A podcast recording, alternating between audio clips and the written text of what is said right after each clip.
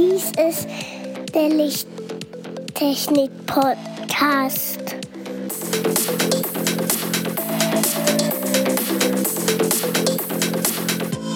Das beste Licht für deinen Bedarf.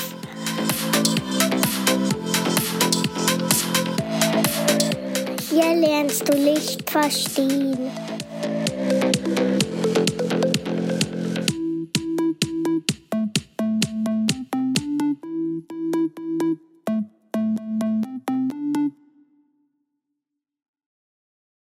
Willkommen zum Lichttechnik-Podcast, Folge 40.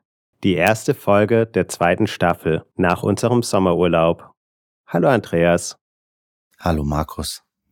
Und hallo lieber Zuhörer. Heute widmen wir uns Leuchtmitteln und deren Einsatzgebiete. Zunächst fallen mir da die Temperaturstrahler ein. Das ist zum Beispiel die klassische Glühlampe. Diese gibt es als Vakuumglühlampe, bei der ein Wolframdraht in einem Vakuum ist. Und diese Lampen haben eine Farbtemperatur von 2300 bis 2700 Kelvin. Anstatt eines Vakuums kann man die Glühlampe auch Edelgas bzw. Gas füllen. Durch die Füllung mit dem Edelgas hat ja den Vorteil, dass man sie auch heißer betreiben kann. Und es ist einfacher, sie herzustellen, weil man den Unterdruck im Glaskolben nicht herstellen muss. Man füllt einfach nur das Gas rein und ist in der Herstellung einfach günstiger, so wie ich das verstehe. Korrekt. Und welche Gasarten fallen dir ein? In den Bereichen würde Argon, Krypton, Xenon oder Stickstoff Anwendung finden. Korrekt. Und das bezweckt eine Farbtemperatur von 2600 Kelvin bis circa 3000 Kelvin. Diese Lampen gibt es in einem weiten Leistungsbereich von kleiner 1 Watt bis das größte, was ich jetzt finden konnte, lag bei 30 Kilowatt. Und das ist schon eine Ansage. 30 Kilowatt kann man nicht eben mal so einfach aus einer normalen Steckdose ziehen. Ja, ich glaube, begrenzt ist der normale, die normale Steckdose auf 3600 Watt. Ja, auf jeden Fall zu Hause kann man sie nicht betreiben, ohne spezielle Anforderungen umzubauen. Jo. Und wenn man so eine 30 Kilowatt Lampe anschaltet, ist wahrscheinlich auch die Stadt beleuchtet, nicht nur noch das Haus.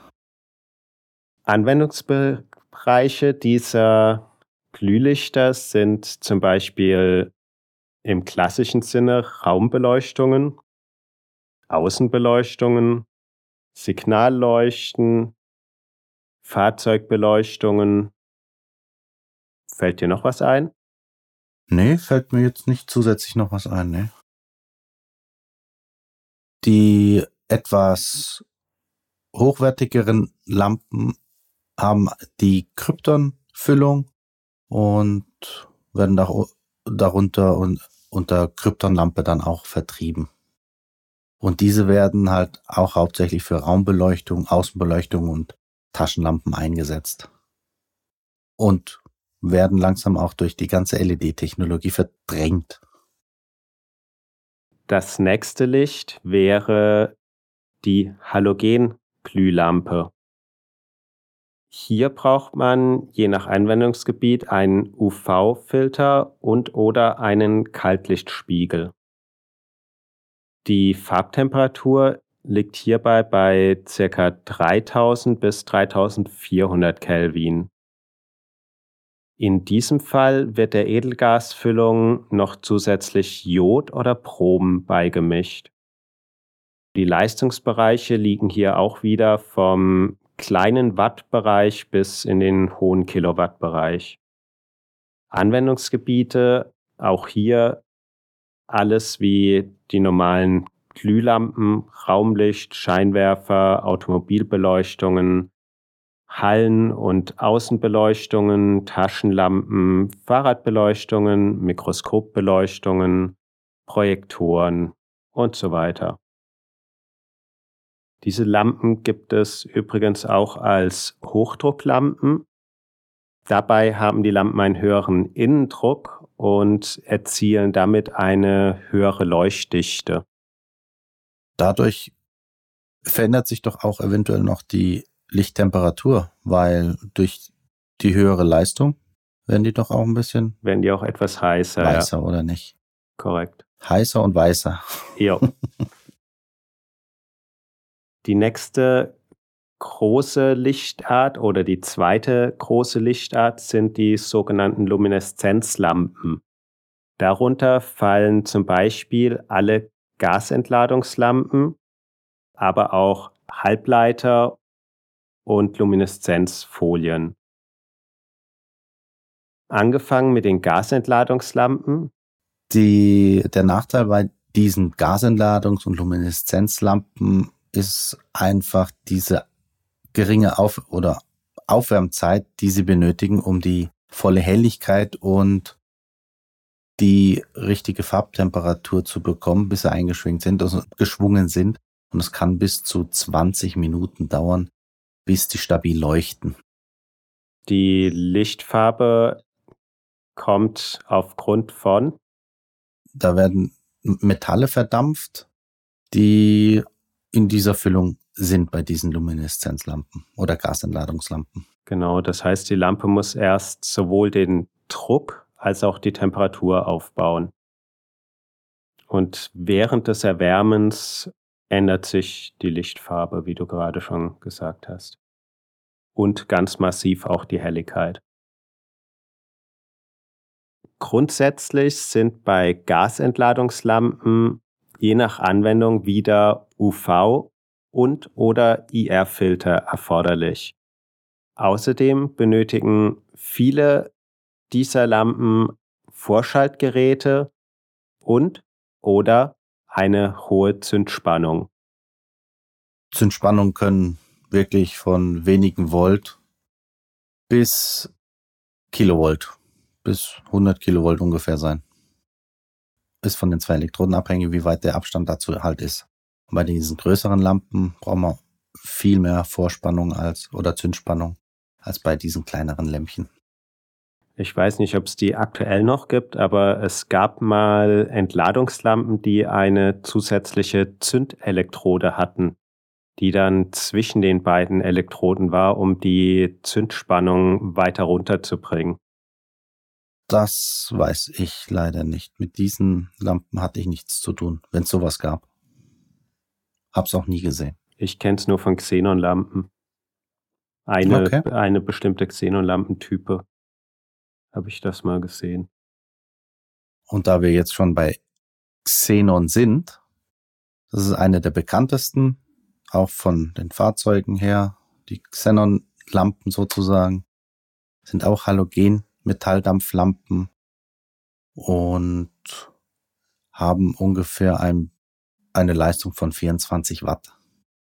Und diese sind mit Xenongas gefüllt und werden für die Fahrzeugscheinwerfer verwendet, sind aber im eigentlichen Sinne keine echten Xenonlampen, sondern nur Halogen-Metalldampflampen, wie du gerade gesagt hast, die Xenon gefüllt sind. Weil die reinen Xenonlampen sind Hochdrucklampen, die in einem Leistungsbereich von erst ungefähr 100 Watt anfangen und stabil leuchten. Anwendungsbereiche für diese Metalldampflampen mit Xenonfüllung sind neben den Fahrzeugscheinwerfern auch ophthalmologische Beleuchtungen oder ganz verrückt auch Fahrradlampen. Das sind dann diejenigen, die mich wahrscheinlich auch als Radfahrer immer blenden, die mir dann entgegenkommen, weil sie völlig falsch eingestellt sind. Das ist relativ. Die Xenon-Lampe fürs Fahrrad ist finanziell gesehen totaler Blödsinn, weil es LEDs mittlerweile gibt, die heller sind und extrem günstiger. Diese Xenon-Fahrradlampe lag vor wenigen Jahren noch im Preisbereich, der vierstellig war. Okay. Ich war auf jeden Fall dann nicht die Zielgruppe. ich auch nicht. Bei mir muss eine Lampe unter 20, 20 Euro kosten. Bei mir muss sie zumindest noch zweistellig kosten. Solange sie zweistellig kostet, kann man drüber reden, aber dreistellig ist mir schon zu hoch und vierstellig ist ein absolutes No-Go. So viel kostet das ganze Fahrrad.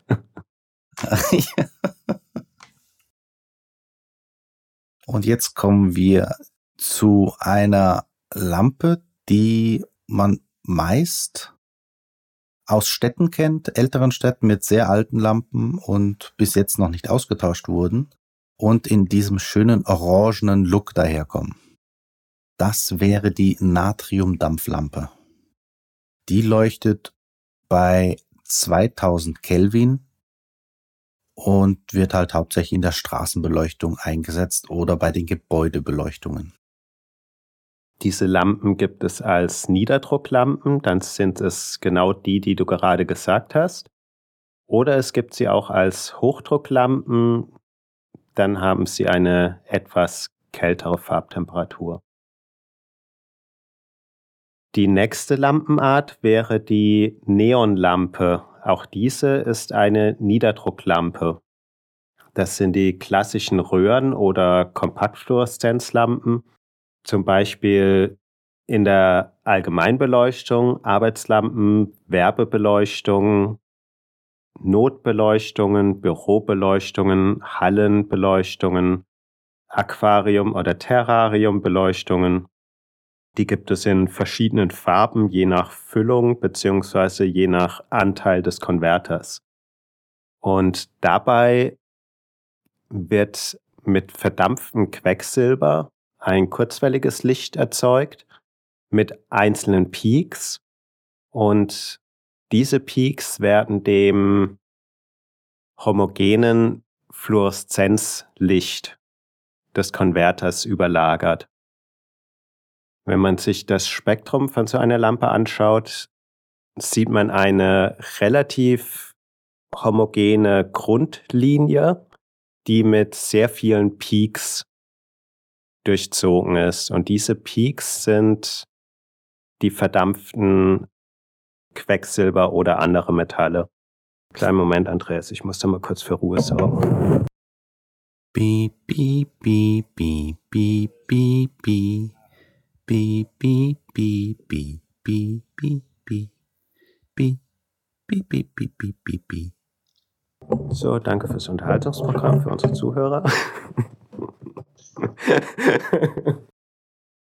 Was ich jetzt noch fragen wollte, ach, noch dazu sagen wollte, zu diesen Neonlampen.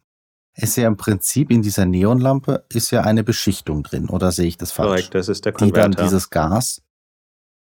Genau. Und wenn man diese Beschichtung weglässt, das hast du nämlich in deiner Auflistung nicht erwähnt. Das sieht man nämlich sehr, sehr oft in Diskotheken. Genau.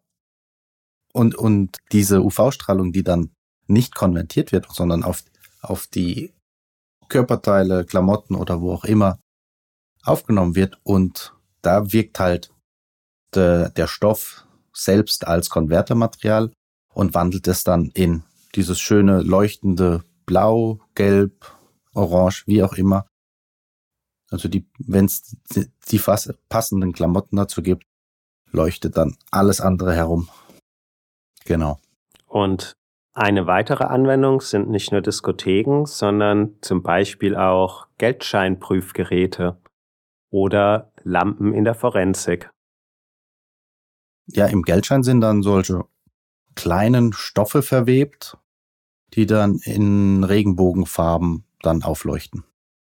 Genau, alternativ nutzt man sie, um Tinten zu härten, um Klebstoffe zu härten. Also auch im Industriebereich finden diese Neonlampen ohne Konverter durchaus ihre Anwendung. Ja, da wird ein UV-Blitzlicht oder ein Blitzlicht allgemein verwendet und auf diesen Klebepunkt geschossen und der wird in dem Moment auch schon hart. Ist gängige Praxis, um schnell mal was auszuhärten. Beim Zahnarzt wird es auch sehr oft verwendet, um frische Inlays auszuhärten und dann geht man auch mit der UV-Lampe ran. Die mittlerweile in der Regel mit LEDs aufgebaut ist. Aber das Spektrum wird sich nicht ändern dadurch. Ob es mit einer Neonlampe gemacht wird oder einer UV-Lampe oder einer LED-Lampe. Spektrum bleibt ja gleich in dem Bereich. Korrekt. Der nutzbare Bereich. Die nächste Lampe? Nee, ich habe aber noch eine Frage. Sprich. Ich habe noch eine Frage. Was ist der Unterschied zwischen Niederdruck und Hochdruck? Wo ist da die Grenze? Weil wir jetzt die ganze Zeit davon geredet haben, okay, das ist eine Hochdrucklampe, das andere ist eine Niederdrucklampe.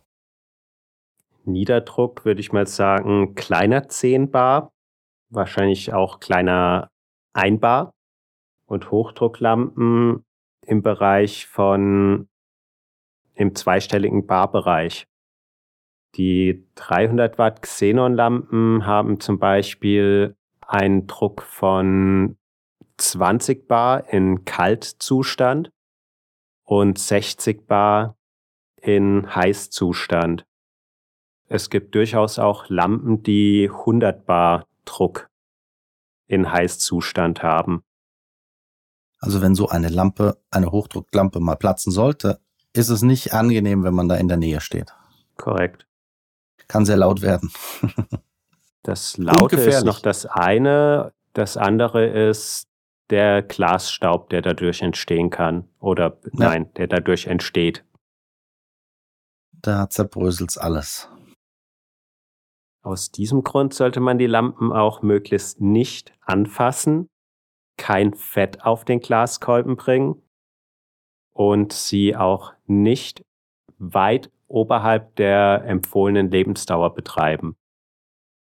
Wobei die meisten dieser Lampen eigentlich dadurch ihr Lebensende haben, dass sie nicht mehr zünden, weil die Kathode zu stark abgebrannt ist. Dann kommen wir jetzt zur Quecksilberdampflampe, die es in der Niederdruck- und auch in der Hochdruckausführung gibt. Und die liegen auch bei, fangen bei irgendwo bei 50 Watt bis 24 Kilowatt. Also 50 Watt fangen sie an und hören irgendwo bei 24 Kilowatt auf. Die werden häufig in Aquarien oder in Terrarium verwendet, in Hallenbeleuchtungen, Studiobeleuchtungen und ebenso bei Blitzlampen. Eine weitere Lampengattung ist allgemein die Metalldampflampe. Stattet man diese noch zusätzlich mit Farbfiltern aus, sind sie für die Erzeugung von Linienspektren geeignet. Die verwendet man hauptsächlich im Labor zum Beispiel als Kalibrierlichtquelle.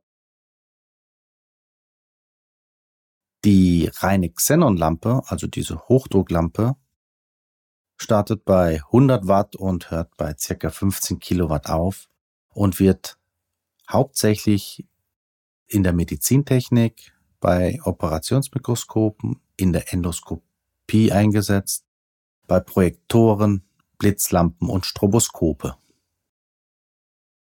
Eine weitere Lampe ist die Klimmlampe. Diese wird häufig als Notbeleuchtung eingesetzt, Schalterbeleuchtung, Signalbeleuchtung, Effektlichter. Auch in Geisterbahnen findet man diese Lampe. Die Glimmlampe gibt es natürlich nicht nur in diesem orangenen Ton. Das Gas beeinflusst natürlich die Farbe und die gibt es in grün, gelb und anderen schönen Farben. Nur, dass man das nicht vergisst. Aber diese orange-rote Farbe bewirkt das Edelgas Neon. Weitere Lumineszenzstrahler sind Halbleiter, die wir in den Folgen 1, 2, 8, 9 und 10 erwähnt haben.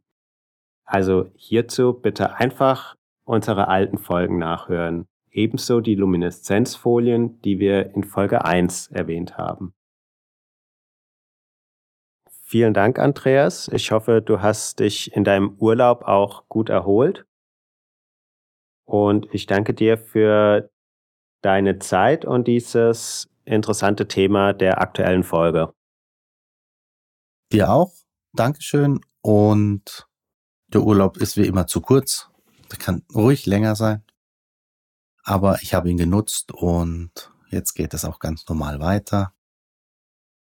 Wenn ihr Fragen, Hinweise oder Verbesserungsvorschläge habt, sendet eine E-Mail an lichttechnik-podcast.gmx.de. Ihr könnt uns auch unter LinkedIn oder Xing erreichen und uns dort auch Nachrichten schreiben. Bis in zwei Wochen. Tschüss. Tschüss. Tschüss.